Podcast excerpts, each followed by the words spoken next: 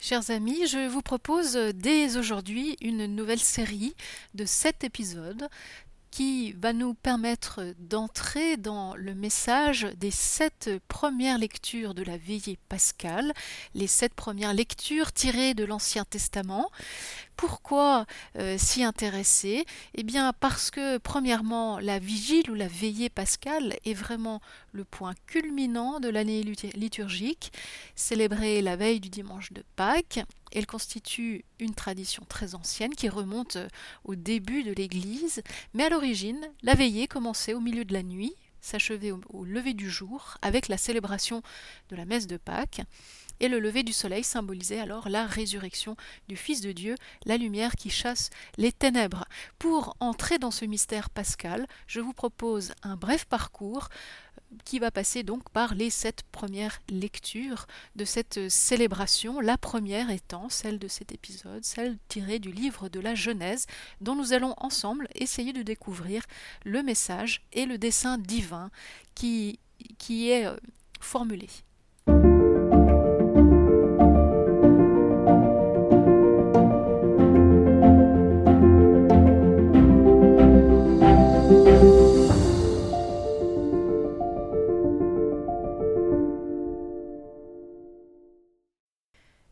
Lecture du livre de la Genèse au chapitre 1er. Au commencement, Dieu créa le ciel et la terre. Or la terre était tohu bohu. Les ténèbres couvraient l'abîme, un vent de Dieu tournoyait sur les eaux. Dieu dit que la lumière soit, et la lumière fut. Dieu vit que la lumière était bonne, et Dieu sépara la lumière et les ténèbres. Dieu appela la lumière jour et les ténèbres nuit. Il eut un soir, il eut un matin, premier jour.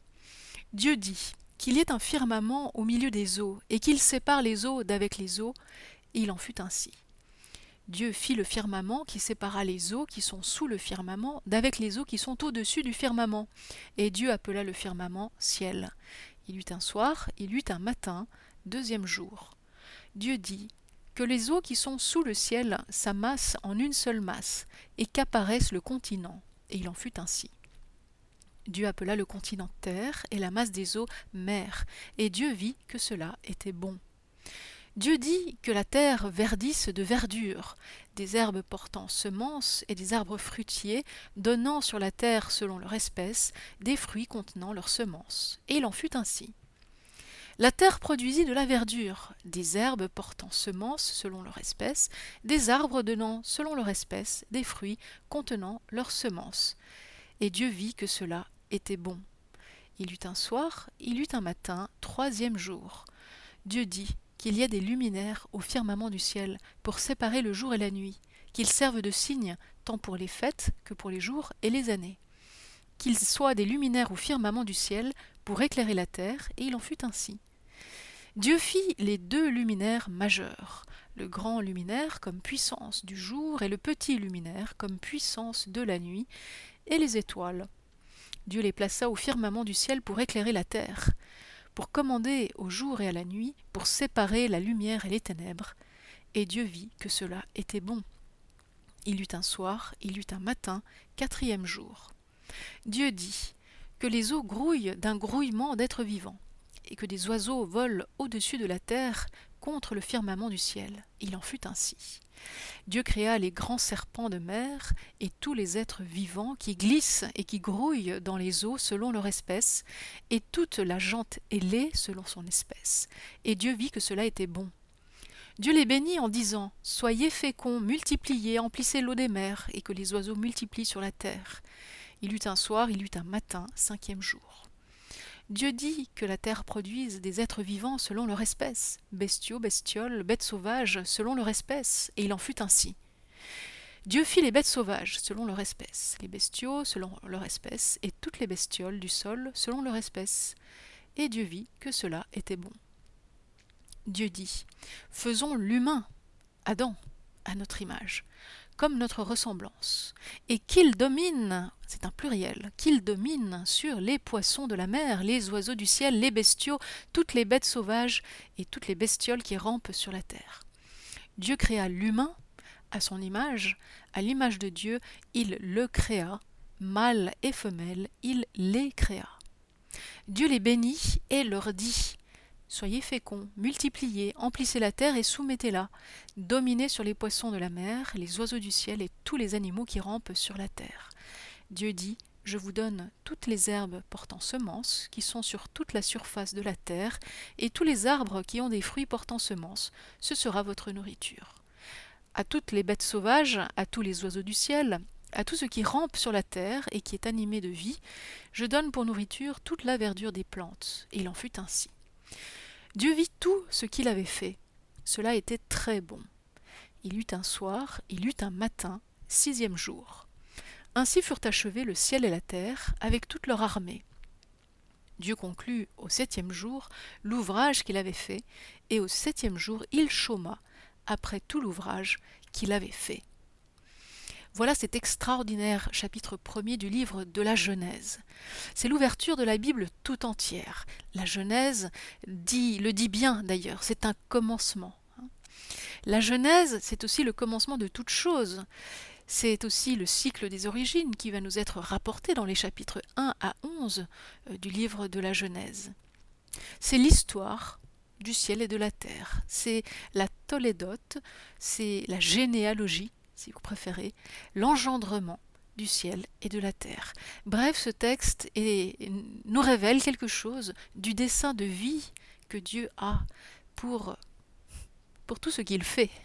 S'il fait quelque chose, s'il fait exister quelque chose, c'est que cela traduit bien son dessein de vie voyez comment ce texte est encadré au début par la mention du ciel et de la terre. Au commencement, Dieu créa le ciel et la terre, et à la fin, ainsi furent achevés le ciel et la terre. Voilà. Euh, il, est donc question ici de, nous dire, de nous rapporter toute l'œuvre de Dieu comprise entre le ciel et la terre. Ce texte peut être structuré de manière euh, très différente et très riche. Si vous aviez le texte sous les yeux, vous compteriez le nombre de fois où Dieu dit, et vous en trouverez dix. Peut-être, peut-être, une, allusion aux dix paroles de Dieu, donc à la loi, aux dix commandements, ce qui signifierait que déjà, voyez, le décalogue, les dix paroles, eh bien, structure tout le dessein créateur de Dieu. Autre indice, il eut un soir, il eut un matin. C'est un refrain qui revient. Il y a aussi sept jours. On peut analyser le texte sous l'œuvre de chacune de ces journées. Ce qui est intéressant ici, c'est également la signification du chiffre 7. Le chiffre 7, c'est ce chiffre donc de la plénitude, c'est le chiffre de la semaine, bien sûr, c'est le, chiffre de l'accomplissement des temps. C'est le chiffre finalement de la création. Voilà. Alors entrons euh, pleinement dans ce texte. D'abord, la première chose que nous voulons dire, c'est que Dieu parle. Le Dieu de la Bible, le Dieu des Juifs, le Dieu des chrétiens, est un Dieu de parole. Par opposition aux idoles, qui ne parlent pas. Rappelez-vous le psaume 115. Les païens, que les païens nous disent Où est leur Dieu? Car notre Dieu, il est dans les cieux, et tout ce qui lui plaît, il le fait.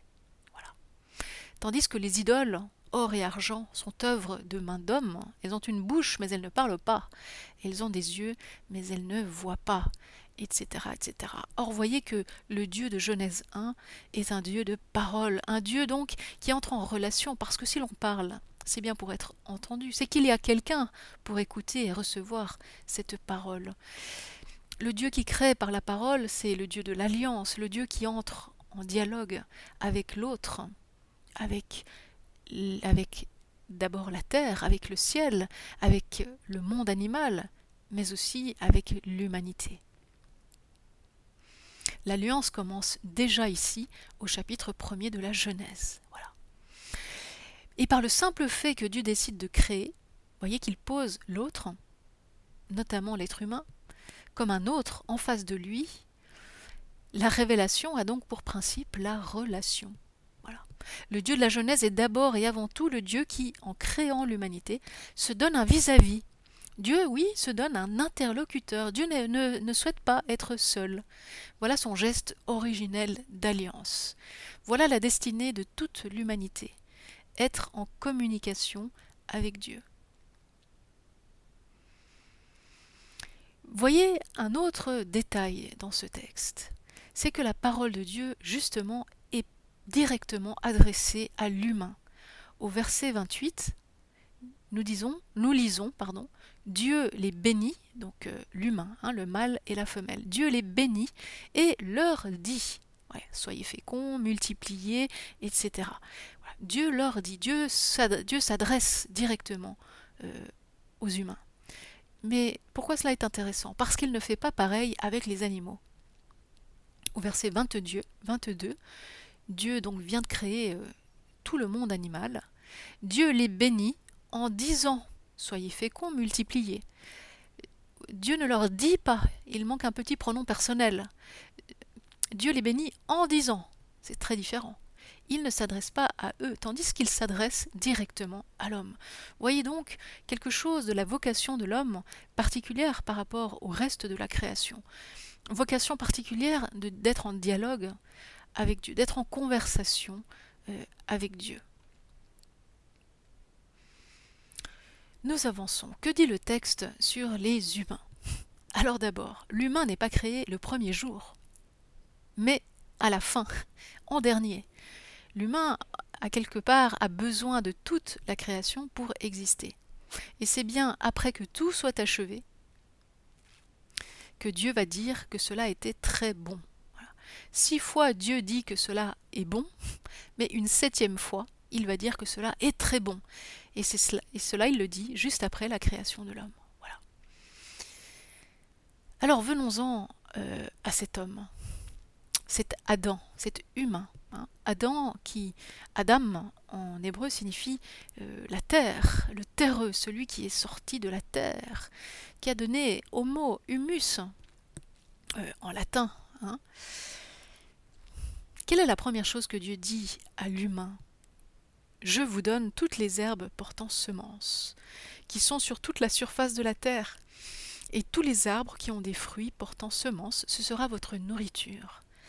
Voyez que d'une part, Dieu a le souci de nourrir l'homme, c'est-à-dire Dieu a le souci qu'il vive, car la nourriture, c'est toujours euh, condition de survie et de vie. Hein. si Dieu, une des premières choses que Dieu dit, après multiplier et remplissez la terre, si la, une des premières choses qu'il lui indique c'est quelle sera sa nourriture, c'est bien parce qu'il a le souci euh, de sa survivance. Hein. C'est donc un souci bienveillant que Dieu a pour ces humains qu'il vient de créer. Voilà.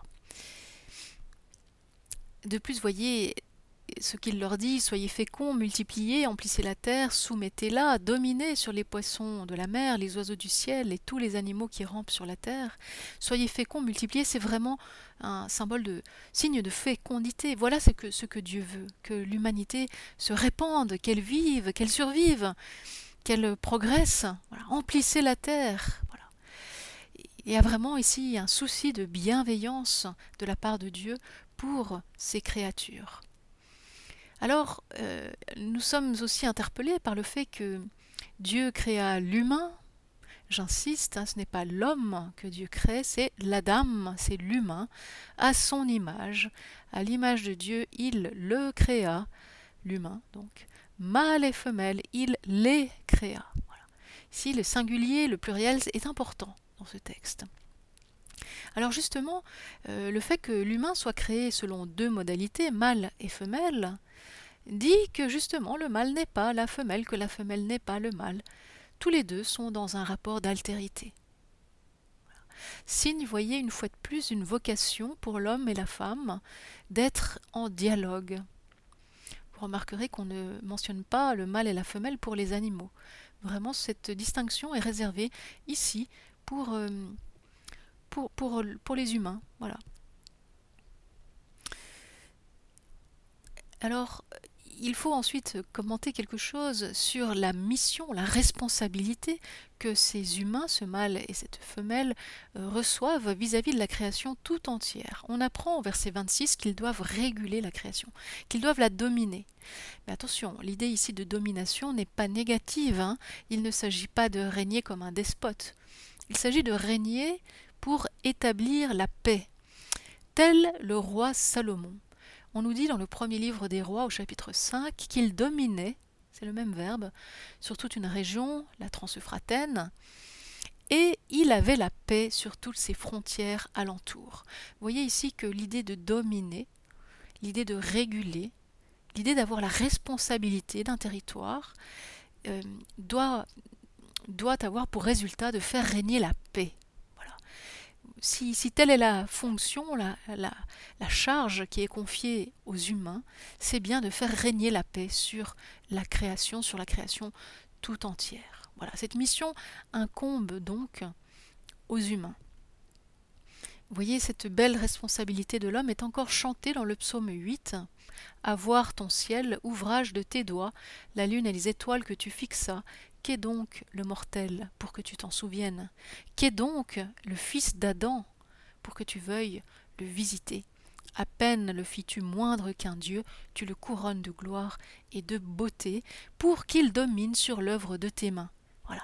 voyez que le psaume 8 nous offre une sorte de relecture de Genèse au fond, ce qu'exprime cette responsabilité confiée à l'humain, c'est que l'humain est le garant d'un ordre, d'un ordre établi par Dieu lui-même. Vous voyez que le début de notre texte commençait en disant que Dieu a arrangé le tohu-bohu euh, qui le tohu-bohu initial, ce mot qui d'ailleurs qui vient donc de l'hébreu, qui figure ici en Genèse 1 2 et qui, euh, qui signifie vraiment une sorte de chaos. Voyez, la terre était tohu-bohu. Les ténèbres couvraient l'abîme. Voilà. Et donc il a fallu qu'un vent de Dieu, un esprit de Dieu vienne tournoyer sur les eaux. Voilà, pour que l'œuvre créatrice puisse euh, commencer. Voilà. voilà que Dieu donc euh, lui-même met de l'ordre. Et lorsqu'il dit aux humains euh, de, de, de, dominer sur cette création, c'est-à-dire d'être garant de cet ordre que lui-même a insufflé, lui-même a établi pour sa création. Vous avez peut-être remarqué d'ailleurs que Dieu crée en séparant. Hein. il sépare les eaux d'en haut, les eaux d'en bas. Il sépare le jour et la nuit. Il sépare la lumière et les ténèbres. Cette idée de la séparation se comprend vraiment comme une condition pour qu'il y ait la vie. En fait, pour l'auteur biblique, ne peut exister, ne peut être que ce qui est clairement défini. Le tohu-bohu, c'est le contraire. C'est la non-vie. Le désordre, le chaos, ne permet pas de vivre. Aussi le fait de ranger, d'ordonner, de séparer chaque élément, et c'est bien ce que Dieu fait en créant, ici en Genèse 1, c'est donner la possibilité euh, d'exister. Et voyez que Dieu a même séparé, consacré le septième jour.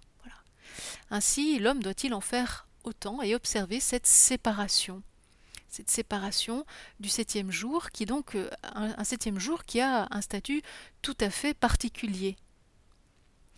Dieu conclut au septième jour l'ouvrage qu'il avait fait, et au septième jour il chôma après tout l'ouvrage qu'il avait fait. Dieu s'arrête. En tous les cas, l'observance de cet ordre, un ordre en sept étapes, en sept jours, a pour euh, finalité, si vous voulez, euh, un non-mélange, voilà, voulu par Dieu, instauré au cœur de la création.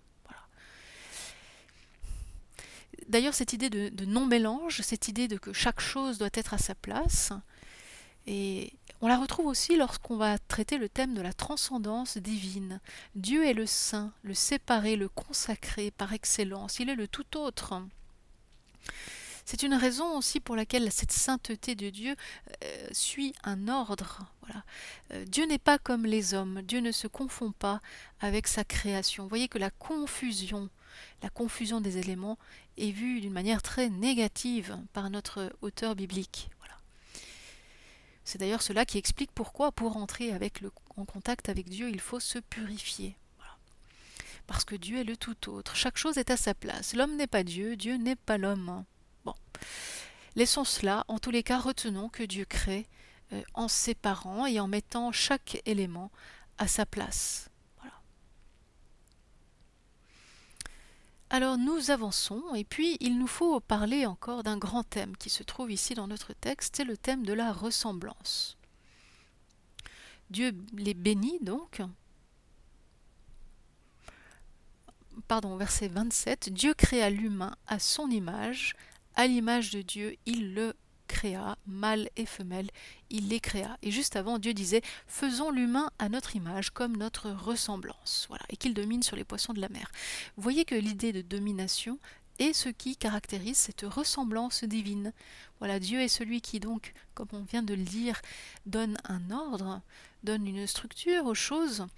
Euh, et évite le mélange et donne à chaque chose sa place, eh bien cette image, cette ressemblance que Dieu met dans l'humain, euh, immédiatement euh, est précisé qu'il domine sur les poissons de la mer, les oiseaux du ciel, les bestiaux, toutes les bêtes sauvages. Ainsi, cette mission de, gouverner le monde est précisément ce qui caractérise, en tout cas en partie, l'image de Dieu. L'homme est, posé comme un collaborateur, un collaborateur de Dieu par qui la création inachevée d'une certaine manière, peut se poursuivre. Voilà la vocation noble et exigeante de l'humain. Voilà, mais nous saurons malheureusement par la suite euh, de la lecture de la Genèse que l'histoire montrera que souvent l'humain va se dérober à cette responsabilité au point que le chaos, qui pourtant avait été maîtrisé par la parole divine, eh bien va revenir. Il reviendra au moment du déluge. Voilà. En tous les cas, être à l'image de Dieu, c'est être mis à part dans la création pour recevoir une gérance. Voilà. L'Adam, l'humain, est appelé à collaborer ou est rendu apte à collaborer à la perfection de toute la création ou du reste de la création en régulant, en dominant et en nommant chaque créature, en lui donnant un nom. Vous voyez que lorsque Dieu dit euh, euh, qu'il va créer donc euh, l'humain, il dit faisons l'humain à notre image comme notre ressemblance. Mais quel est ce nous? Quel est ce pluriel? La tradition juive y a vu le conseil des anges. La théologie chrétienne y voit peut-être une annonce de la Trinité. Voilà, quel est ce nous? Nous pouvons aussi expliquer ce nous par le texte lui-même. Dans son projet initial, Dieu veut créer l'humain à son image, à sa ressemblance. Faisons l'humain. Voilà. Mais euh, pour l'instant, on est à l'état de projet. L'humain n'est pas encore fait. Ici, c'est un projet. Faisons l'humain. Dieu médite sur son projet. Il veut faire cela. Il faut attendre le verset suivant lorsque Dieu va vraiment, effectivement, créer l'humain. Et là, il ne le crée que selon son image. C'est étonnant, la ressemblance a disparu. Voilà, Dieu créa l'humain à son image, à l'image de Dieu, il le créa, mâle et femelle, il les créa, mais où est donc passée la ressemblance? Peut-être cette, ressemblance, faut-il que l'homme se mette à sa recherche? Vous voyez, on comprend dès lors, dès Genèse 1, euh, versets 26 et 27, que la ressemblance, l'image a bien été posée, mise en l'homme, mais la ressemblance, non. On comprend peut-être déjà donc que la ressemblance va être à conquérir, va être à, va être à retrouver, à atteindre. Voilà. Peut-être que cette ressemblance ne s'obtiendra que comme le fruit d'un oui, d'une collaboration de l'homme au projet de Dieu. Peut-être que ce nous, ce faisons l'humain à notre image, comme notre ressemblance, correspond au jeu de Dieu et au tu de l'homme et de la femme. Peut-être peut faudra-t-il que l'homme et la femme contribuent, collaborent au plan de Dieu pour que la ressemblance soit retrouvée. C'est une magnifique leçon sur la liberté de l'homme, sur la participation de l'homme à l'œuvre de la création, à cette œuvre d'alliance pour qu'elle soit achevée. Donc l'aventure ne fait que commencer finalement. Comment va-t-on parvenir à cette ressemblance?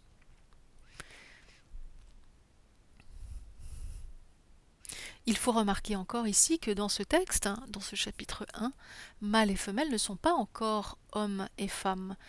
Ish et Isha n'apparaîtront que plus en avant dans le texte. Ici, nous, avons simplement le mâle et la femelle. Il est bien question d'altérité ici pour les humains, mais peut-être va-t-il falloir euh, apprendre à devenir pleinement homme et femme. Peut-être cela fait-il également partie de cette ressemblance qui est à conquérir. Nous allons, euh, euh, nous allons arriver en fin de commentaire de cette première lecture, parmi les sept lectures de la veillée pascale, et puis nous arrêter sur ce dernier détail, ce septième jour, où Dieu chôme. Voilà, Dieu chôme, il s'arrête donc après tout ce qu'il avait fait. Nous saurons également par la suite que ce septième jour, ce jour du Shabbat, et parce que chômer vient de ce même terme, hein, de cette même racine hébraïque du, Shabbat, ce chômage va devenir un commandement et, non des moindres pour l'humain.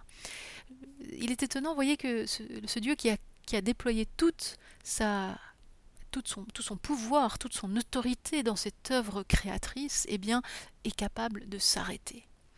C'est un enseignement extraordinaire sur la puissance de Dieu. La puissance de Dieu qui est si puissante qu'elle est capable de se maîtriser elle-même et que Dieu est capable de s'arrêter et de contempler. Et on comprend pourquoi euh, cet arrêt, ce chômage du septième jour deviendra un commandement pour l'homme. Un dimanche, un jour chômé, un jour où on fait mémoire des œuvres de Dieu, un jour où l'homme euh, sera lui aussi appelé à s'arrêter, à maîtriser sa propre force comme son créateur, à être plus fort que sa propre force, de manière à ne pas devenir l'esclave de son travail, et donc à savoir chômer, à savoir consacrer un temps pour l'essentiel, un temps pour le Seigneur.